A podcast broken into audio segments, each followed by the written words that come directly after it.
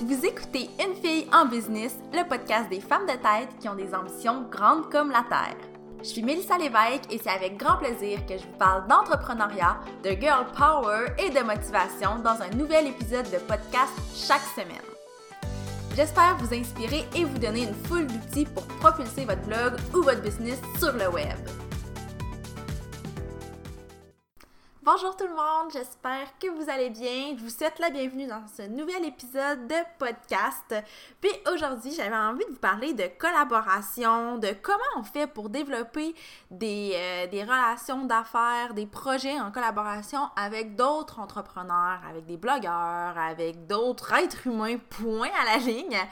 Donc, euh, vous le savez peut-être, ça fait un peu plus de deux ans que j'ai créé la communauté en ligne Les Femmes de Tête. Je pense que juste le fait que j'ai créé cette communauté-là, ça vous donne déjà une idée de l'importance que ça a pour moi de développer des collaborations, de s'entraider entre femmes ou pas.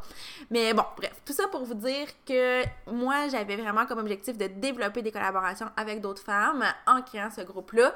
Et c'est ce qui est arrivé depuis euh, les deux dernières années, j'ai développé toutes sortes de collaborations. Il y en a certaines qui sont de très grande envergure, il y en a d'autres qui sont de plus petite envergure. Euh, je vous donne un exemple. Récemment, j'ai fait un petit échange de services avec une photographe seulement pour des photos d'un produit. Donc, elle m'a fourni trois photos d'un de mes produits petite collaboration qui impliquait pas grand chose. Je lui donnais mon produit gratuitement, elle me faisait trois photos et voilà, ça s'est terminé là.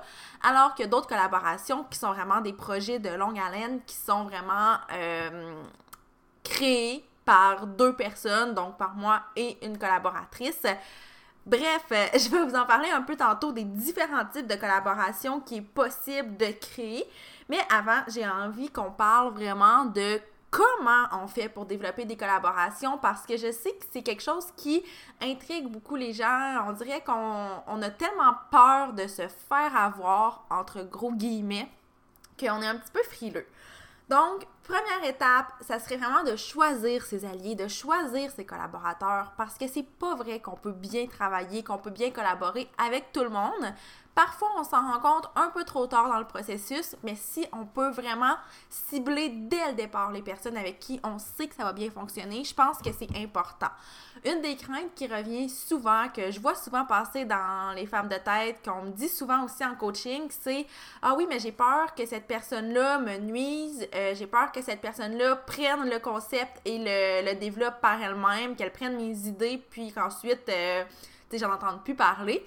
Et c'est vraiment quelque chose qui est possible si on choisit pas bien ses alliés. Donc, je vous encourage à peut-être développer des relations avec vos futurs collaborateurs avant de vous engager dans un projet.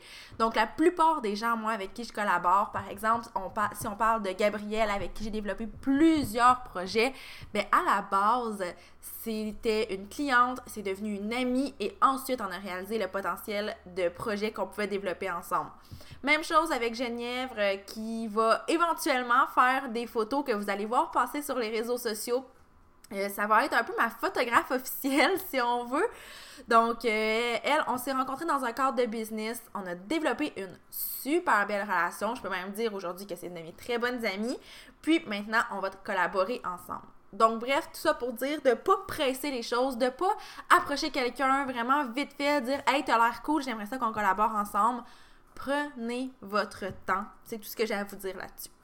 Le deuxième truc que j'ai à vous donner pour développer des collaborations, ça va un peu de soi, mais c'est vraiment de oser, de pas attendre que les gens viennent à vous, de pas attendre que les opportunités se présentent à vous, mais de créer vous-même vos propres opportunités.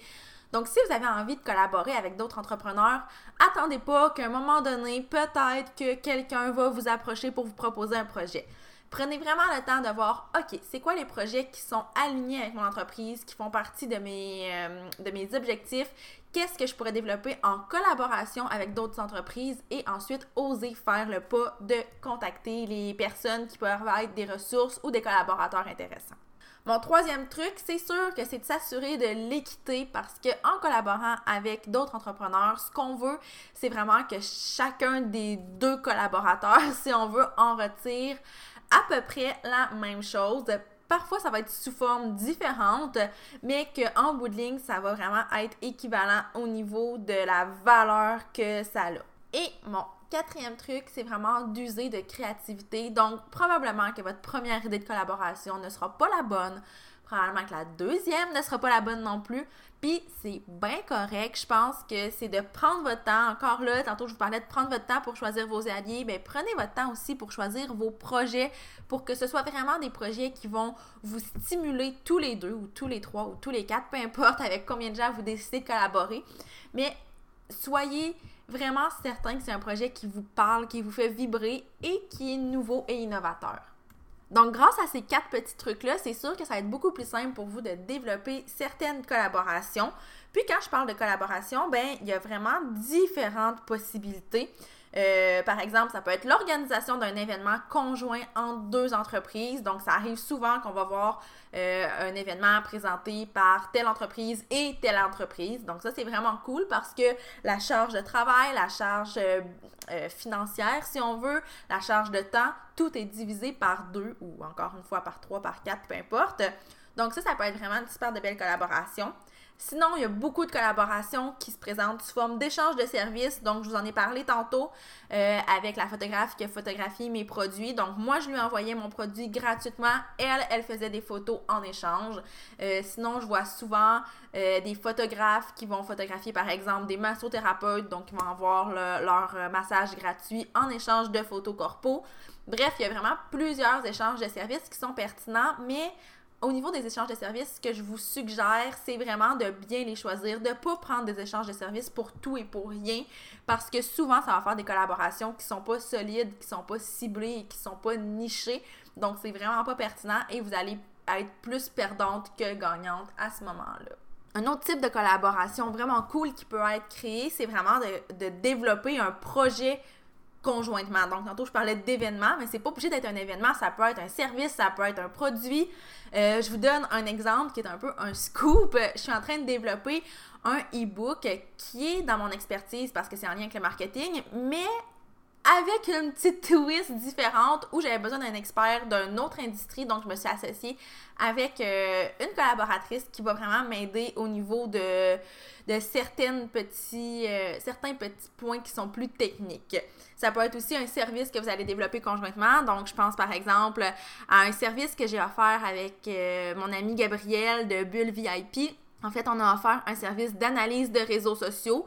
Donc, c'est un service qu'on on avait envie d'offrir toutes les deux, mais on trouvait que de l'offrir ensemble, ça avait une valeur ajoutée. Donc, on a créé ce service-là euh, ensemble. Donc, comme vous voyez, il y a vraiment plein, plein, plein de possibilités. Là, je vous ai donné comme trois grandes catégories, mais on s'entend que parmi ces trois grandes catégories-là de collaboration possibles, ça peut vraiment se décliner en plusieurs, plusieurs, plusieurs idées. Puis ce qui est important, comme je l'ai dit tantôt, c'est vraiment d'innover, d'essayer de faire quelque chose qui n'a pas été déjà vu, quelque chose qui va être vraiment wow. Donc prenez votre temps pour développer vos collaborations. C'est vraiment la clé.